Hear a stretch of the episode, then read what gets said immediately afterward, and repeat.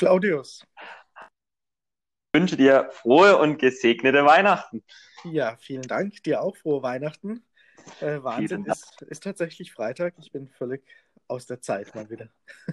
Äh, es ist sowohl Freitag wie auch der 25.12.2020. Also wir haben wirklich ähm, Grund zum Telefonieren, weil wir Wunderbar. eigentlich ja jeden, jeden Freitag telefonieren. Gleichzeitig ähm, ist Weihnachten. Ja, ungewöhnlich, aber kann man ja mal machen, oder? ja, gut. Und ungewöhnlich ist natürlich auch in diesem Jahr sicherlich ein entscheidendes Wort, weil natürlich auch für uns ist ja Weihnachten dieses Jahr durchaus anders wie ähm, in den vergangenen Jahren. Richtig, das stimmt. Ähm, ja, wie feierst du denn Weihnachten?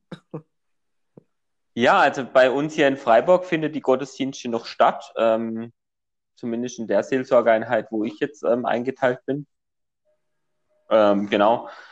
War natürlich auch ähm, davor ja immer wieder die Diskussion, können Gottesdienste stattfinden oder können sie nicht stattfinden. Das ist ähm, ja die Diskussion hast du ja auch mitgekriegt. Ich glaube, bei dir sind ja auch ein paar Gottesdienste abgesagt worden, so wie du erzählt hast.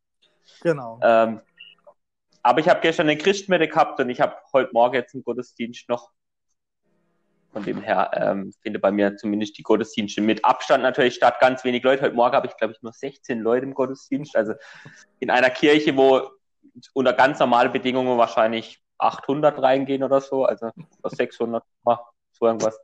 Wird spannend. Und bei dir so?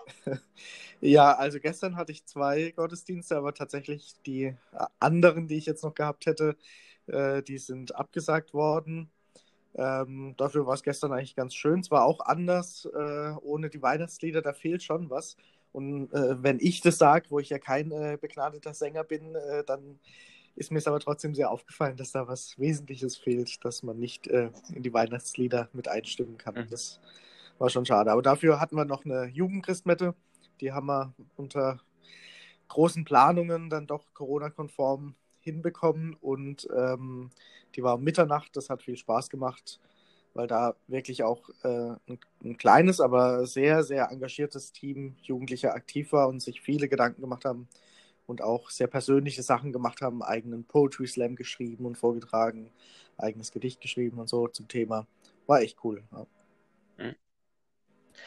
Ja, und, und ich glaube, also ich habe gestern Abend dann noch eine, ein Gespräch mit einer Frau, so kurz gehabt, die sich bedankt hat für die Christmette, die einfach wirklich allein gewesen wären. Wenn ich auf die Anmeldeliste gucke, dann sind da wirklich viele Einzelpersonen gestanden. Das hätte ich gar nicht so erwartet. Ich habe immer gedacht, das ist so wegen eine Ausrede von uns, dass ähm, so viele Einzelpersonen ähm, eine Christmette brauchen oder dass das der einzigste soziale Kontakt für die ist.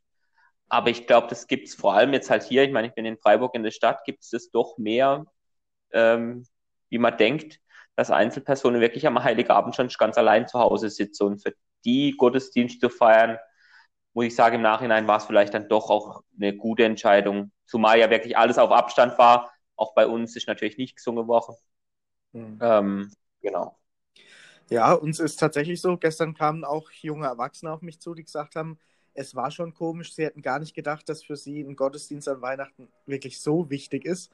Also sie haben gesagt, so auch so im Familienablauf ähm, sie haben dann auch was gemacht, haben was gesungen, haben das Evangelium gelesen und so, aber es war schon anders und komisch, haben die gesagt. Und das fand ich auch spannend, ja. dass es wirklich auch ja, altersunabhängig wahrscheinlich doch noch viele gibt, für die das zumindest an Weihnachten auch ein fester Bestandteil ist, dass es wirklich Weihnachten wird.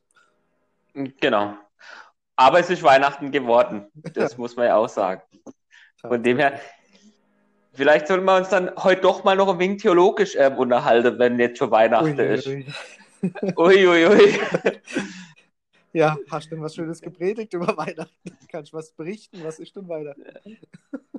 Ich, also ich habe, also ähm, ich habe mit, mit mir habe im jugendpastoralen Team haben wir vor Weihnachten ein Buch gelesen wo, von Hildegund Keul, mhm. die Weihnachten Verwundbarkeit oder sowas ähnlich. Jetzt habe ich den Titel schon wieder vergessen, aber ist ja auch egal.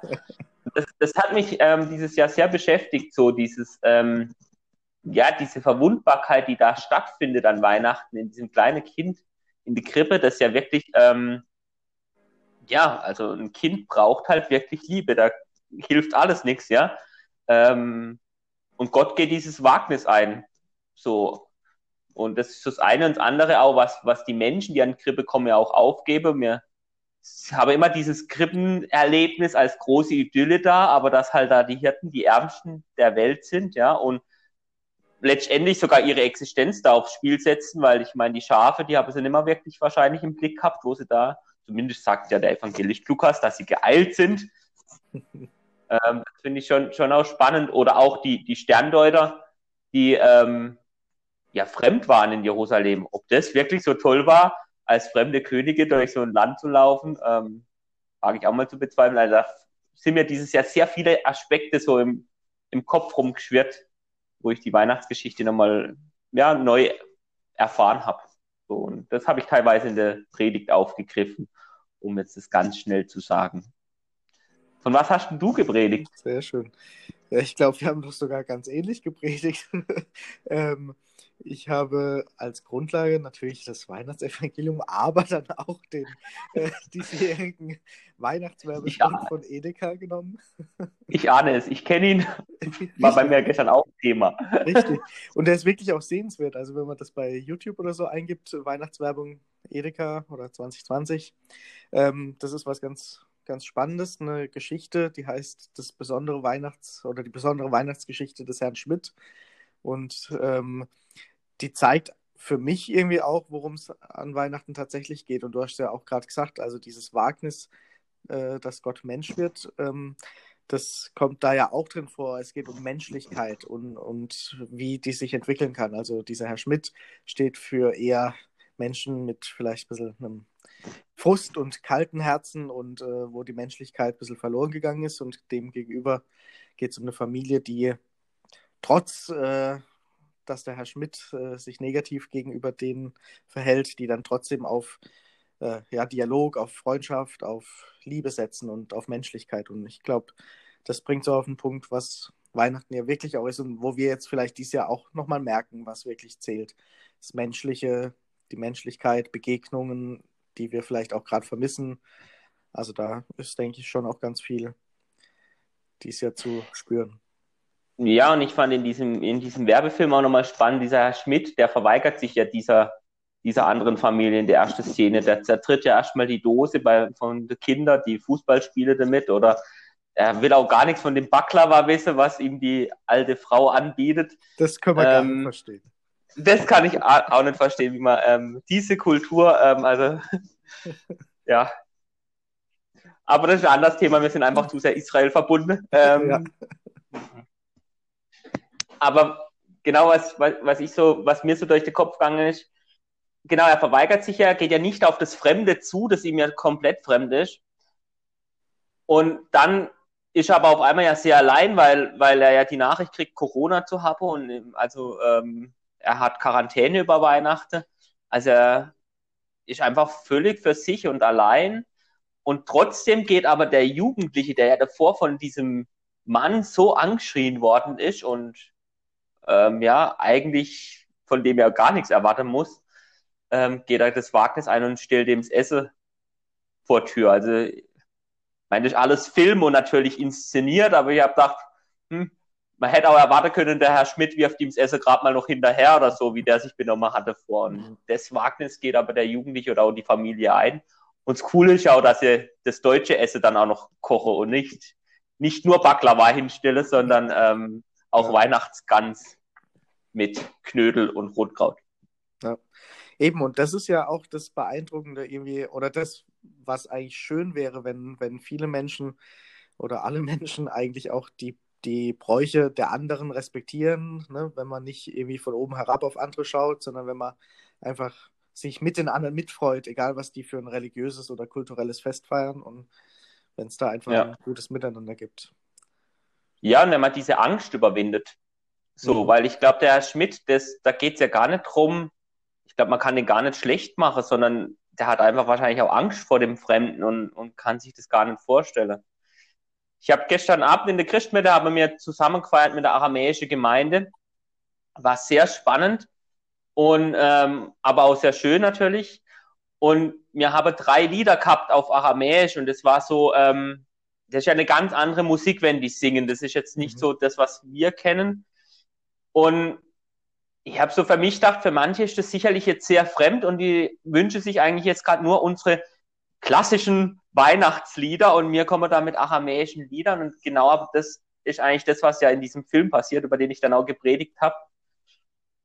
Und letztlich passiert es ja sogar in der Krippe, weil es geht ja auch in der Krippe nicht um das, was es gesellschaftlich geht, um Macht, um Reichtum, um besser sein, sondern es geht ja in der Krippe auf einmal um was ganz anderes, nämlich ums Menschsein.